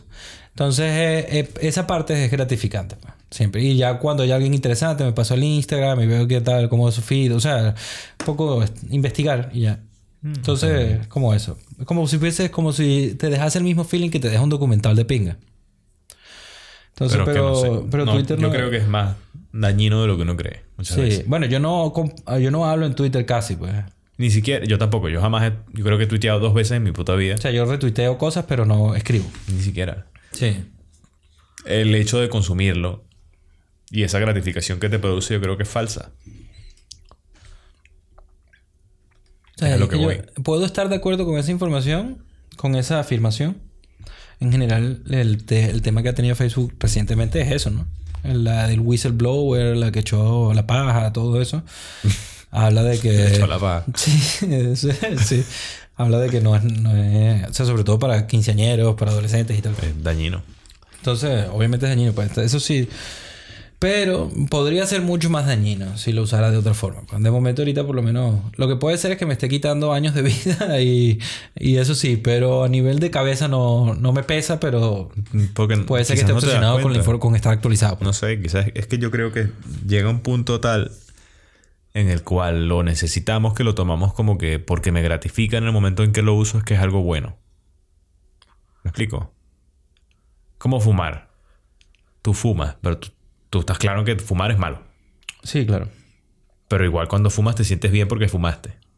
Sí, por- porque fumo. Pues, pues, Pues entonces yo creo que las redes sociales es más o menos el mismo tema. Tú las consumes y tú dices, pues este tipo de contenido que estoy consumiendo en realidad me parece gratificante, me relaja, pero quizás no te relaja el contenido, si tú no, sino te relaja el hecho de consumir el contenido bajo una cierta forma. A ver, ¿cómo lo digo? Porque es que estoy de acuerdo contigo, y, pero también entiendo que hay un matiz. Estoy de acuerdo contigo, pero no quiero dejar de consumir TikTok. No, no, no, no, el TikTok no lo, no lo he estado viendo porque, o sea, no lo sé, no sé cómo, no sé. Desde que yo me bajé TikTok, que si en el 2015, en el 2016 o una vaina TikTok así. en el 2016. Yo me lo Chale, bajé. hola, existía. Sí, porque habían demasiadas propagandas en YouTube donde se ponían a hacer duetos en esa época. Entonces yo dije, bueno, ¿esta aplicación cuál es? Porque de pana, para hacer tantas propagandas tienes que estar ganando plata. Pues entonces me, metí- me la bajé para ver cómo era. Me di cuenta de lo de musical y, o sea, todo de dónde viene un poco. Una de las cosas que más veo que afectan las redes sociales es la es lo que estás diciendo, la adicción a, a esa, a esa dopamina, ¿no? A esa vaina gratificante, pero en principio porque están obsesionados con la cantidad de visitas, con los cuantos likes, con los comentarios, con ser tal, con representar un peso. Entonces, desde ese punto de vista, yo no sufro eso. Yo lo que puedo sufrir es otra parte de las redes sociales y estar obsesionado con la información, Correcto. con el estar hiperactualizado. Eso Eso, es. es lo que yo puedo Eso padecer también. perfectamente. sí. Es así. Entonces, por eso creo que hay que hacer un matiz porque hay gente que no sufre lo que yo sufro, sino que sufre es el otro. Es que hay, mm, o sea, hay distintos tipos de problemas que te puedes generar. O sea, ese que tú planteas es uno, problemas de autoimagen, problemas de que Claro, exacto. asocias tu valor personal al valor del contenido que estás generando. Yo creo que es que por muchas partes es negativo, tío. O sea, yo estoy de acuerdo con que yo fui, yo fui uno de los últimos a abrirse el Facebook y tener redes sociales. No, no lo digo porque no lo digo porque sea Y fue uno de los primeros en abrirse en Instagram y TikTok, cabeza ñema. Entonces, TikTok sí, Instagram no, Instagram yo Joder, llegué tarde. O sea, en el 2012, en el 2012 ya tenía dos años. en 2012 empezó No. Instagram, sí. Bueno, entonces yo estoy desde el año que empezó. Exacto. A Es ver. nueve años con esa vaina. Si tú me dices ahorita, vamos a cerrar, vamos a cerrar las redes sociales, eh, vamos a dejar solo Twitter porque es un lugar informativo. Donde. No, no. Eso es mentira. Bueno, quitas todas, quitas todas las redes Sí. sociales. Y volvemos al modelo pre-red social. O tienes alguna forma legal donde solo la puedes usar tanto tiempo al día, no puedes estar viendo este tipo de contenido. No, no, a ver, yo no considero que tiene que ser algo que se regule. Yo creo que la regulación tiene que venir de uno mismo. Verga, pero es que eso no, eso no va. Bueno, no, o sea, recomendar, no digo que tiene que, recomendaría que sea algo que uno se regule a sí mismo. Ah, bueno, sí, o sea, de recomendar sí me parece bien. Lo que pasa es que si en- en el mundo en el que estamos, eh, no generar contenido es no participar del mayor negocio que hay ahora, Está bien, que es generar pero, contenido. pero no todo el mundo consume las redes sociales con, con vista de negocio.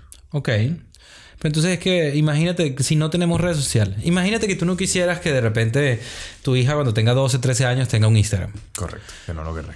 Claro, que, pero ¿qué le va a pasar a ella? Es como un Amish. Para la nueva generación. Generación. Coño. Generación. Generación. Creo que lo hemos hablado otras veces que...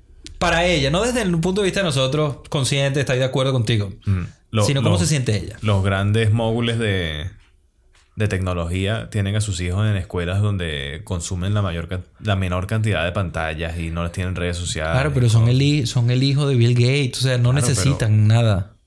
Pero más allá de que no lo necesiten porque tienen dinero para regalar para el techo, me parece que es un buen enfoque el, el limitar eh, todo lo que se pueda es- ese contenido. Yo estoy de acuerdo, pero tu hija va, igualito va a, se va a sentir como un Amish. Sí, estoy seguro de eso. Pero, Entonces- coño, ¿por qué no intentarlo? ¿Por qué no intentar mostrarlo directamente con ejemplo que no es algo que necesites, de que hay alternativas? O sea, la vida no, no es solo la puta pantalla. I agree, bro. Pero creo No que... digo que sea fácil. Y no, es por eso, es que, y, y cuando te digo este creo, te lo digo intentando empatizar con The Youngster, no con nosotros, porque contigo estoy totalmente de acuerdo.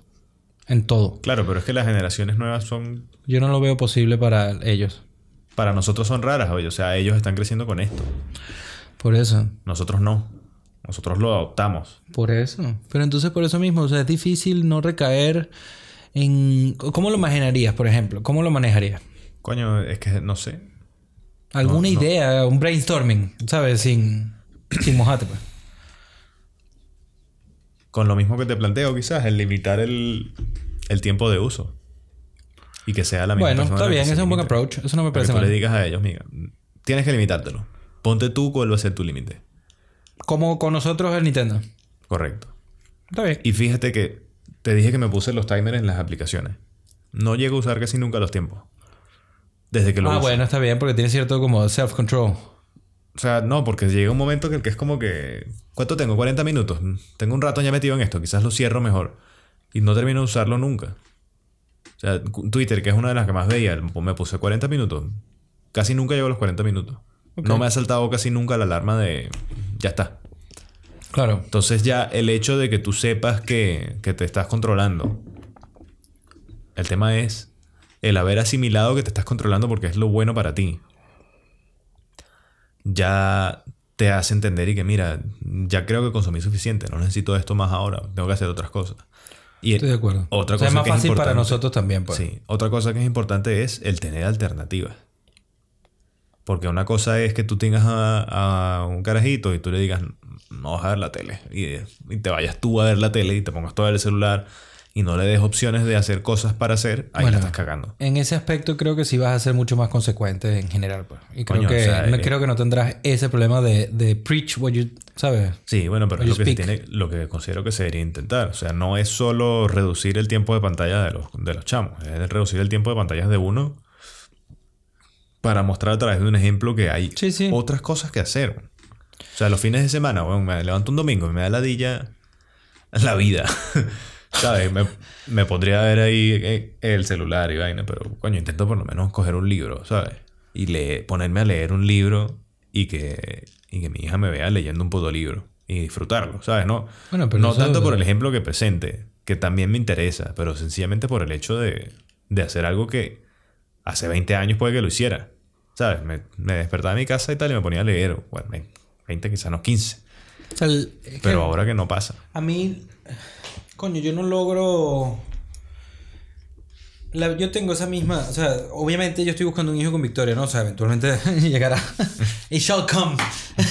Entonces, yo me he estado planteando estas cosas, de decir, coño, yo tengo la idea de, de- o sea, no, no en ideas de educación, sino planteándome este mismo problema de decir, bueno, opto por un camino de más bien intentar eh, limitar el uso y el de las redes sociales, de la pantalla, de la tecnología, a costa de lo que yo creo que es prepararlo para el mundo que él viene, no el mío, porque yo creo que para él le va a venir bien, puede ser que le vendiera bien aprender a usar todo desde muy joven. Entonces, esa, esa, es, la, esa es la balanza, que no, no sé del todo todavía qué decisión tomaré. Porque creo, digo, coño, quizás le estoy haciendo una zancadilla para un mundo que ya, del que ya yo no soy parte. Pero es que Entonces eso me ver, preocupa, pues. La tecnología y las redes sociales no son difíciles de aprender. No son difíciles de aprender. No es una vaina de que porque le, le des Twitter a los 18 en vez de dárselo a, a los 12, no vayas a saber usar Twitter. No, pero por ejemplo estoy hablando en el streaming. O sea, esa- fue una de las ideas que me vino. Es que da, da igual. O sea, si yo no, si yo le pre- no le, no le, si yo le prohíbo eh, hacer streaming en cierta edad y no acercarse a eso, Pero es que quizás no, estoy, quizás estoy cortando una posible carrera de no, su vida. no es un tema de, de prohibir. El tema es de quizás limitar y a- dar alternativas. Si tú- porque ¿qué pasa? Muchas veces no nos damos cuenta de que si tú sencillamente cedes y porque quiero comer tranquilo, le pongo la puta pantalla Sí. y está todo el día con la pantalla, no entiende que hay opciones de hacer las cosas de otra manera.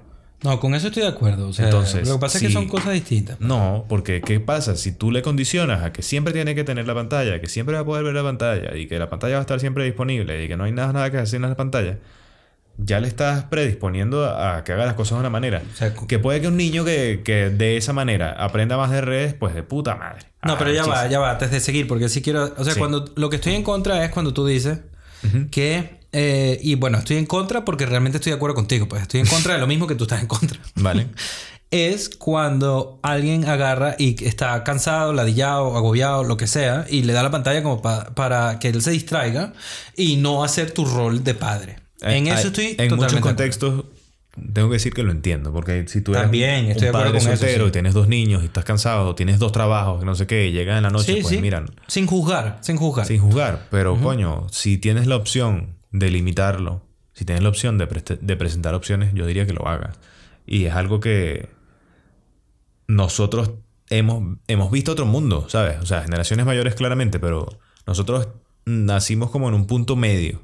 De que vivimos una infancia donde no existía Mecánica. el iPhone. Sí, ¿sabes? mecánica, sí, sí. Yo vi el, el primer día iPhone, además. yo flipé y era, tenía 21 años o qué sé yo, ¿sabes? Y era como que mierda, ¿y esto qué vaina es? Sí, sí. Nosotros somos de la generación que solo podía mandar mensajes de texto al, al Movistar, Movistar, Sí. Telcel, Telcel, o sea, Telcel, Telcel. Sí, marico, y o sea, que infinidad de cosas que se pueden hacer en hoy en día, que se podían hacer en ese momento, que no requerías de un puto celular para hacerlas y Coño, pero tú entiendes un poco que no hay manera de conciliar mi preocupación con eso que estás diciendo, porque yo estoy de acuerdo contigo. Yo, yo sé que es complicado, marico. O sea, no, digo que sea fácil. Lo que digo es que no hay que perder la esperanza sencillamente porque sea complicado. No, es que yo, yo no es que, o sea, yo no es que no, no siento que perdí la esperanza, es que yo siento que ese mundo ya no es el nuestro, pues, o sea, y que No, no, no, no. Facebook está haciendo un metaverso. Claro, pero no es volver Donde- a un mundo anterior. Ahorita también hay opciones nuevas de cosas que se pueden hacer que son interesantes que no requieren de la tecnología. Pero son un poco eh, al margen de la cultura actual, de la sociedad actual. Entonces, Uy, uh, de pequeña diferencia. de la sociedad, de la sociedad, de la sociedad actual. Son al margen de. Entonces, si, si, si tú preparas a, a tu hija o a tu hijo o a tu hija o a tu hiji al margen de el, el uso de las redes sociales y de este nuevo mundo, etcétera. Entonces lo, lo estás preparando para Le, estar le estás marginando un poco. lo estás marginando un poco. Sí, esa parte la veo y no, no es que no me preocupe. Pero no sé hasta qué punto sea algo crítico. No Habrá sé. que verlo, porque de aquí a 15 años las cosas serán muy distintas. De aquí a 10 años las cosas son muy distintas. Por eso, pero precisamente por eso yo creo que eh, no, no vamos en una tendencia hacia menos, sino más bien hacia más Sí, pero el- inversión. también es- te digo que el hecho de que las cosas sean usuales no quiere decir que sean correctas. Claro, pero es que, que- en, qué, en qué... A ver, a mí me parece que la conversación de correcto o no es interesante. Pero a nivel pragmático para nuestro hijo no sé qué, o sea, en qué le beneficie, porque es como una es como una conversación moral o didáctica o filosófica sobre el uso de las redes sociales y está bien, es interesantísima, me encanta, son el tipo de conversaciones que más disfruto, pero para la vida de él eh, no no representa nada, más bien Coño, es que- como yo es que Capitán sí Fantastic. ¿viste la peli? ¿Cuál? Capitán Fantastic. No, no la he visto. Vigo Mortensen eh, se va a. Se va con su esposa al- a vivir eh, off the land, en la República de Platón. Y, ¿sabes? O sea, eh, son dos rebeldes hippies ultra educados que tienen cinco hijos y se van para el monte literalmente a montar su comuna, a vivir de la tierra, a no necesitar nada y aprender todo. Son unos huevos pelados, son unos eruditos. Pero no tienen contacto con la, con la sociedad, no saben nada de la sociedad, están al margen completamente. Se muere la mujer y entonces eso obliga a que ellos tengan que ir a, buscar a, enterrar a su mujer, a la mujer de él, pues la madre de los hijos. Y en ese plan tienen que salir del bosque, entrar a la sociedad y, la película va de ese choque, ¿no? De el tío, el abuelo, perdón, el padre de la hija, que es un millonario, está en contra de que ellos estén ahí, ¿sabes? O sea, este tipo cosas familiares normales que no pasarían en ese escenario, sino en otro. Mm. Esa película está bastante interesante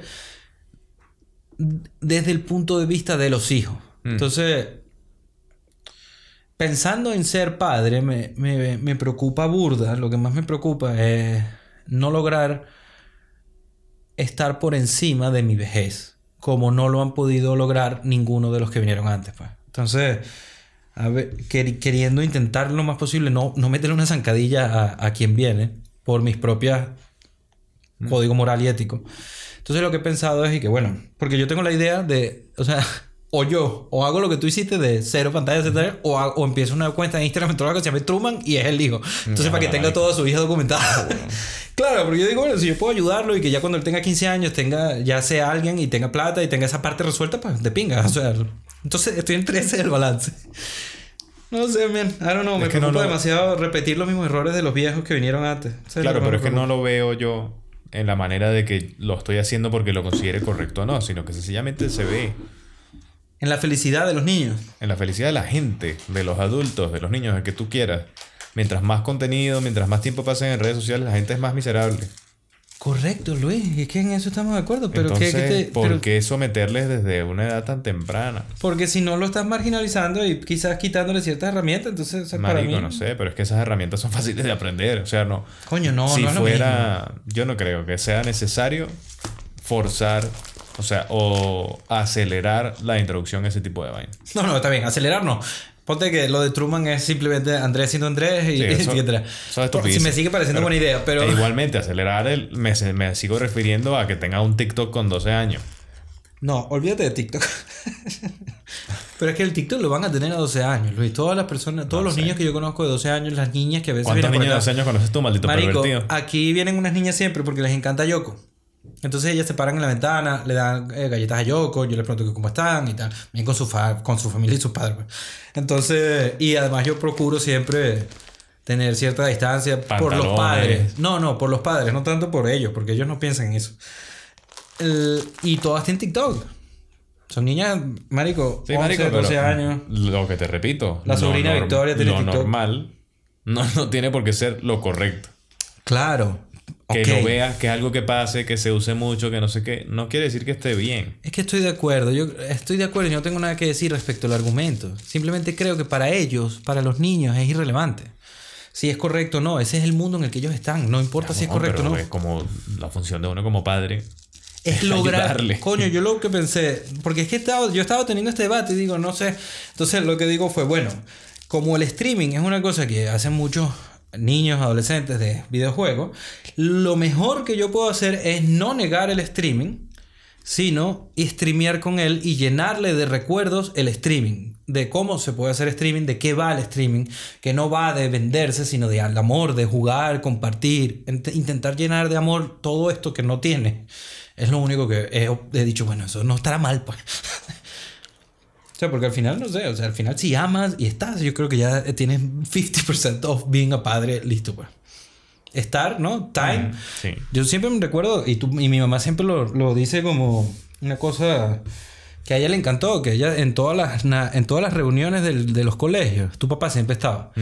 Y eso es una vaina que a, a mi mamá siempre ha dicho como que, bueno, eso es, eso es una de las cosas, es eso. Y entonces, no sé, eh, yo siempre he pensado que eso, pues que el, el tiempo que, que el tiempo y la dedicación que tienen tus padres y el amor, maybe it's enough. Lo demás, lo demás, it's out of a reach. No lo sé, pues. No lo sé, marico. Todavía no, O sea, no, eh, todavía no soy padre. Estoy de acuerdo con que eso es importante, pero es que hay que guiar. Yo considero que hay que guiar. Sí, está bien, pero guiar hasta el punto de, de, de, de sin querer y con las mejores intenciones sabotear. Siempre va a pasar, marico. Bueno, pero ¿y si estás medio ¿Tú no has visto no? que, el- que tus padres en algún momento te hayan hecho eso? Por eso, es que yo no quiero hacer lo mismo que Pero ellos es que no, no hay manera de no repetir ciertos errores. Obligarse. O- no, porque puedes que lo come- cometas otro. Bueno, puede que al está hacer eso cometas otro error distinto. Pero prefiero marico. cometer otro que el mismo que cometieron mis padres. No, marico, pero es que no sé qué, qué tanto te limitaban a ti tus padres. Bueno, a ti no te limitaban tanto. Sí, de bola que sí. Yo Joder, era, Andrés. yo era sometido hasta los 12, 13 años. Por favor. Hasta los la 12, paja. hasta los 12 o Cara tan a 13 la paja. años. ¿Qué 12 años ni qué 12 años? Marico, cuando, por ejemplo, todo- todos en la plaza se estaban agarrando con patinetes detrás de los carros, abajo en la plaza y subiendo tal, yo, mi mamá no me dejaba. Huevón, ¿te parece que está mal? Claro que está mal, porque tú No tienes que... Sí, porque para mí... para Maldito mí- resentido que a los 12 años no te hagan hacer una No, vaina y lo te que a quiero, no, porque es que al final lo que logras es que lo haga peor. ¿Entiendes? Porque lo hacía oculto, sin estar con todos mis amigos, arriesgándome más, sin decirle al, al del carrito. El carrito no sabía que yo estaba amarrado atrás, entonces iba ahí amarrado. Entonces, coño, es peor al final. Entonces, lo que no quiero es cometer ese mismo error. Prefiero cometer uno nuevo, de pana. Yo, yo para que sea nuevo y ya, por lo menos. Por lo menos, por lo menos traje una cagada nueva. coño, qué coño, no sé. No es fácil. No es fácil. No es fácil, no es fácil. Es bastante jodido. Pero bueno, ser- eh, me parece que es algo igual hermoso y bonito, pues. Siempre que tengas la intención de Mira, ¿cuánto tenemos orando? ser buen padre. Una hora y media. Te lo puedo comentar, ok. Sí, tranquilo. Me deja el, ¿A cuándo? ¿A cuándo? 10 minutos. Mm. Mm. Entonces vamos a cerrar, vamos a ir cerrando. Ay, vamos cerrando entonces. Mira que he pensado que deberíamos incorporar también Ujú. eh, videos aleatorios de desvariando outdoors. Drogándose. No, no tiene que ser robando seguro. Puede ser haciendo. No solo drogándose. No, porque yo, coño, lo digo no solo porque ya tenemos un date, casi un bromance No, ahí no para ir. las vainas. Está bien, bueno, pero dime y lo hacemos. Yo me Yo te pongo a darle. Ok, está bien. Y también, qué sé yo, hacer senderismo, un día puede venir fan y hacemos yoga, o sea, libertad de que simplemente sea un- una excursión Mm. y grabar la excursión y que salga como salga, pues. Vale. Esto puede traer cierta frescura porque, coño, es el outdoors in the end. Sí, claro. Un cambio. Y- sí, entonces, bueno, me parece que es una buena idea que podríamos explorar. Sí, se puede explorar. Pues bueno, Andrés. Muchas gracias. Nos vemos en dos semanas. A las 40 personas que, que constantemente se han conectado a ver los episodios, gracias por estar aquí. Eh, en el, mm, da igual, por lo menos para mí, si son mil o si son 40. Obviamente es un poco desmotivante pensar que la gente lo deja de ver porque no le interesa. Eso puede ser desmotivante, pero no es por el número, sino es por el interés y que no estamos logrando el cometido. pues. Pero a esas 40 personas que siguen interesadas, thank you, baby. Ustedes son de pinga. Este es el final de temporada. Haremos una ñapa, pero ya veremos cómo lo hacemos, pues. Sí, bueno. O bueno, quizás no es el final. Ah, bueno, es verdad. Sí, correcto. Bueno, exacto, mejor. No Cliffhanger. Cliffhanger. Puede que sí, puede que no. Ya ahí te quedas. Ya verás. Bueno. Antes adiós. de despedirme de ellos, quiero Sí. despedirme de ti. Eh, fue súper agradable hoy. Quiero que Claro, sepas. marico, estuvo fino. Sí. Entonces, it's good to be back, baby. Ay, mierda. Ay, mi orga.